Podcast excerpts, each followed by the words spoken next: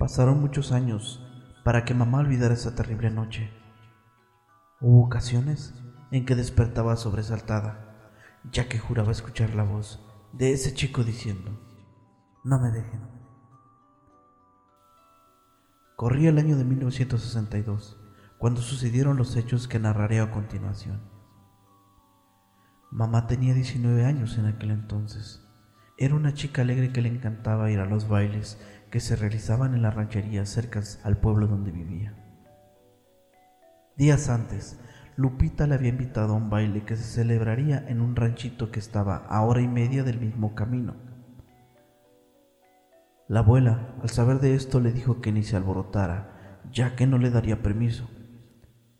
Mi madre le rogó para que la dejara ir y prometió hacerle caso en todo con tal de obtener dicho permiso. La abuela no quería que mamá asistiera al baile, ya que sus hermanos no podían acompañarla. Estaban trabajando en un pueblo pesquero y venían cada 15 días. En aquella época se ponía especial atención a las muchachas, las cuidaban mucho y no podían andar solas en bailes. Tenían que ir acompañadas de la mamá hermanos mayores o alguna señora de confianza. La Petrona, una mujer de gran corpulencia, era una viuda muy conocida por su fama de peleonera, mal hablada y entrona, pero buena gente a pesar de su aspecto rudo. Algunas señoras le confiaban a sus hijas, ya que sabían que estaban en buenas manos. Le encantaban los bailes y las fiestas del pueblo. Por esta razón, se encargaba de llevar las muchachas a dichos eventos. Mamá le dijo a la abuela que le pidiera a la Petrona que pasara el sábado por ella. Aparte iría con su mejor amiga y otra prima. Llegó el día del baile. Mamá estaba lista esperando a que pasaran por ella. Eran las siete de la noche cuando otras chicas del pueblo y la viuda la recogieron. Recuerdan que iban diez mujeres y cuatro hombres. Se fueron temprano porque deseaban caminar a paso lento y no llegar a soleadas. La abuela despidió a mamá y a los demás dándoles la bendición, pidiendo que tuvieran mucho cuidado. La Petrona emprendió en camino, no sin antes decirle a la abuela que no se preocupara, que si surgía cualquier problema ella tenía con qué quererlos, señalando su pistola. La señora siempre que salía a terreno andaba armada y esa noche no sería la excepción. De hecho, era bien conocida por dispararle un hombre que quiso entrar a su casa aprovechando que estaba sola. El baile estuvo muy divertido, mamá no desperdició ninguna tanda y todas las chicas se dieron vuelo bailando. Habían pasado una noche muy agradable, pero como todo lo que empieza acaba, emprendieron el camino de regreso como a la una de la mañana aproximadamente. La Petrona apuraba a Felipe, uno de los chicos que venía con ella, para que se despidiera de su novia, quien era de otro pueblo. Como los enamorados no tenían oportunidad de verse con frecuencia, como en la actualidad, no desaprovechó la oportunidad de estar un ratito más con su amada. Entre risas, mi mamá y los demás chicos le decían a Felipe, ya déjala, si no te la van a robar. El chico se despidió de la novia y se unió a la bola. Iban muy felices platicando de lo bien que le habían pasado, pero la Petrona les dijo que apuraran el paso y que se pusieran abusados, ya que traía un presentimiento y eso le causaba incomodidad. En el baile había escuchado que Silverio deseaba ajustar cuentas pendientes con Felipe. Silverio era un tipo que gozaba de mala fama. Era bien sabido que él y sus amigos tenían una banda que se dedicaba a robar ganado. Otros decían que también pasaban droga y quién sabe qué otras fechorías más. Margarita, novia de Felipe, era su ex y él estaba despechado, ya que la joven se había puesto de novia en menos de dos meses con Felipe, y esto no le hizo gracia. En aquella época debías guardar un tiempo prudente para comenzar una nueva relación de noviazgo. Era mal visto que luego luego agarraras novio. Esto se prestaba a malos comentarios. Por lo visto, el sexto sentido de la Petrona no se equivocaba esa madrugada los esperaba una desagradable experiencia. Machuy, una conocida, le había comentado lo que Silverio planeaba. Quería darle una lección a Felipe y solo esperaba la oportunidad para hacerlo. Mamá recuerda todo como si fuera ayer. Dice que iba a medio camino recorrido cuando escucharon unos caballos que venían detrás de ellos. Creyeron que eran algunos conocidos del pueblo y no prestaron importancia. Cuando los hombres de a caballo estuvieron cerca de ellos empezaron a gritarles. Dijeron que iban por Felipe. La Petrona les dijo que no querían problemas y que los dejaran en paz. Pero Silverio respondió que no se metiera porque él iba a ir como en feria a ella y a cualquiera que metiera las narices donde no les importa. Eran cinco hombres contra catorce personas. A pesar de que lo superaban en cantidad, se sintieron impotentes ante Silverio y sus amigos. Estos sacaron sus armas y amenazaron con matarlos. Mm, tal vez solo querían asustarlos, pero nunca se sabe. Acto seguido, Bruno y otro tipo que mamá no reconoció empezaron a darles latigazos y junto con los otros empezaron a rodearlos mientras les echaban los caballos encima. Mi mamá estaba aterrorizada y no sabe cómo ni en qué momento, pero todos empezaron a correr. Mientras Silverio y su compañía los correteaban. Quién sabe cómo le harían, pero atraparon a Felipe. Por lo visto, ya lo tenían bien identificado, por la ropa o por su voz solo Dios sabe. Mamá recuerda que la Petrona ni tiempo tuvo de sacar el arma que llevaba. En el alboroto que se armó, todos huyeron entre el monte, dejando a Felipe a merced de sus enemigos. Cual película de terror, mamá se lastimó un pie en la huida y como pudo alcanzó a esconderse entre unos arbustos. Escuchaba cómo los amigos de Silverio correteaban a los demás, tratando de alejarlos del lugar donde los habían emboscado le decían groserías y se burlaban. No supo qué fue de los demás, pero ella se quedó escondida cerca donde Silverio tenía a Felipe. Ojalá mi madre hubiera corrido, ojalá no se hubiera quedado cerca.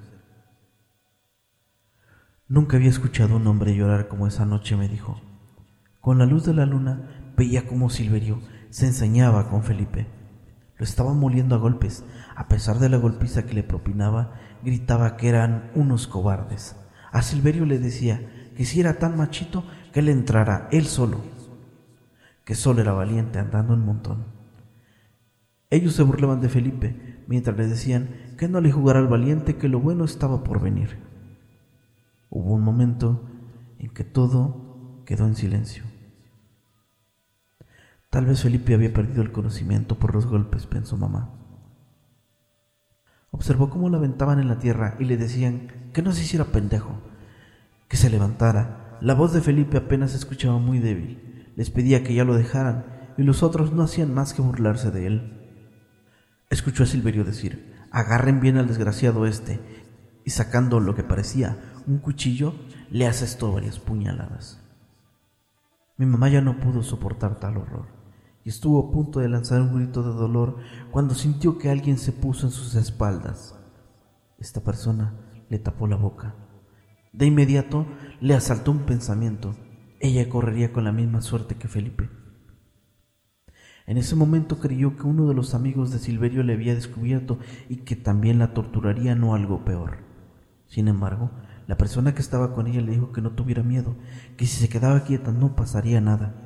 Él hacía un sonido como cuando quieres que alguien guarde silencio. Empezaron a escurrirle lágrimas. Estaba asustada. No sabía quién estaba con ella y como si esto no fuera suficiente, vino lo peor. Los hombres de Silverio despojaron de sus ropas a Felipe y lo clavaron en la tierra. Como si se tratara de una travesura, se montaron en los caballos y se alejaron soltando unas carcajadas dejando una escena horrible a su paso. Mamá no sabe en qué momento la persona que estaba con ella la dejó. A pesar del miedo que le invadía, volteó y no había nadie. Escuchaba el canto de los animalitos nocturnos, nada más. Por momentos no supo qué hacer. Correr, alejarse de allí, pero sabía que tenía que ver a Felipe. Y con pasos lentos se acercó donde estaba. Era una escena macabra Felipe parecía estar sentado en algo. Mamá no daba crédito a lo que veía y comprobó con horror lo que habían hecho. En ese momento sintió que sus fuerzas la abandonaban y se dejó caer llorando. Le hablaba a Felipe, pero él no le contestaba. Era obvio que estaba muerto. Mariana, Mariana, levántate, tenemos que irnos de aquí. Escuchó que alguien le decía. Con asombro vio que se trataba de la Petrona y Horacio. Ellos también se habían escondido cerca. Salieron de su escondite cuando Silverio y sus cómplices se habían alejado. La Petrona le dijo que no podían hacer nada, que Felipe ya estaba muerto, y si ellos permanecían ahí, corrían peligro. Horacio sollozando decía que quitaran a Felipe de donde lo habían dejado. Se agarraba la cabeza llorando, estaba en shock y por un momento perdió el control. La Petrona lo abofeteó para que se calmara y le dijo a ambos jóvenes que debían irse. Mamá no olvida que cuando se iban alejando del cuerpo de Felipe, escucharon su voz diciendo, No se vayan, no me dejen. Se quedaron fríos y paralizados ante la voz que les pedía que no lo abandonaran. Mamá se puso como loca y volvió sus pasos. La Petrona le dijo que estaba muerto, mientras mamá le decía que no, que tenía que verlo. No quería abandonarlo ya que pensaba que aún seguía vivo. La Petrona accedió a regresar y a cerciorarse de que Felipe estaba muerto. Él no se movía, era imposible que hubiera sobrevivido a la golpiza que le habían propinado y la manera como lo habían rematado. Entonces, ¿por qué habló? preguntó mi mamá. La Petrona le contestó que por la manera tan cruel en que murió, su espíritu no asimilaba que ya no pertenecía a este mundo. La Petrona se trajo casi a rastras a mi mamá y esa madrugada fue la más horrible en la vida de mi madre y Horacio. No voy a dar muchos detalles sobre este hecho, pero la Petrona, Horacio y mi mamá nunca dijeron lo que habían visto. Callaron y todo por temor a represalias. Silverio y sus amigos eran gente muy peligrosa y tenían nexos con gente de su misma calaña. Cuando descubrieron el cuerpo de Felipe, mucha gente se horrorizó ante el tal hecho. Nunca antes había pasado algo similar. Silverio y compañía fueron investigados, ya que era bien sabido que se le había jurado a Felipe. Había antecedentes de pleitos que habían tenido. Los asesinos huyeron y la justicia no los atrapó, sino hasta dos años después. Lo último que supo mi mamá fue que Silverio y tres de sus amigos cayeron en la grande. ¿Y saben qué es lo curioso? Que ellos murieron de la misma forma que mataron a Felipe. Algunos dicen que la mamá del difunto vendió las hectáreas que tenía y que con la venta de esto pagó a gente de la misma cárcel para que mataran a los asesinos de Felipe. El único de los asesinos que se salvó de la justicia lo conocí por casualidad. Era un anciano que vivía solo. Aún no conocía esta historia y cuando íbamos de vacaciones al pueblo de mi mamá pasábamos entre unas tierras. Allí había una casita muy pobre y siempre estaba un señor tomando el sol. Le decía a mi mamá que me daba pena su situación, ya que siempre estaba solo y malito. Cuando pasaba por ahí siempre le daba los buenos días o tardes, pero mi mamá no. Me enteré que era uno de los asesinos de Felipe y así comprendí la actitud de mi mamá. Ya para finalizar, muchos se preguntan por qué mi mamá no dijo nada de este crimen, pero igual que ella, Horacio y la Petrona también callaron su silencio fue por miedo más que nada. Sabían a quiénes se echarían encima en caso de que hablaran. Cuando hicieron investigaciones del caso, los que fueron al baile esa noche dijeron que no vieron nada, que todos huyeron por temor a que les hicieran daño. Mamá duró mucho tiempo teniendo pesadillas. Fue tanta su impresión que la abuela la llevó a que la sobaran del susto. De mis hermanos soy la única que conoce esta historia, y esta es la segunda vez que me la cuenta, ya que no le gusta hablar de este tema.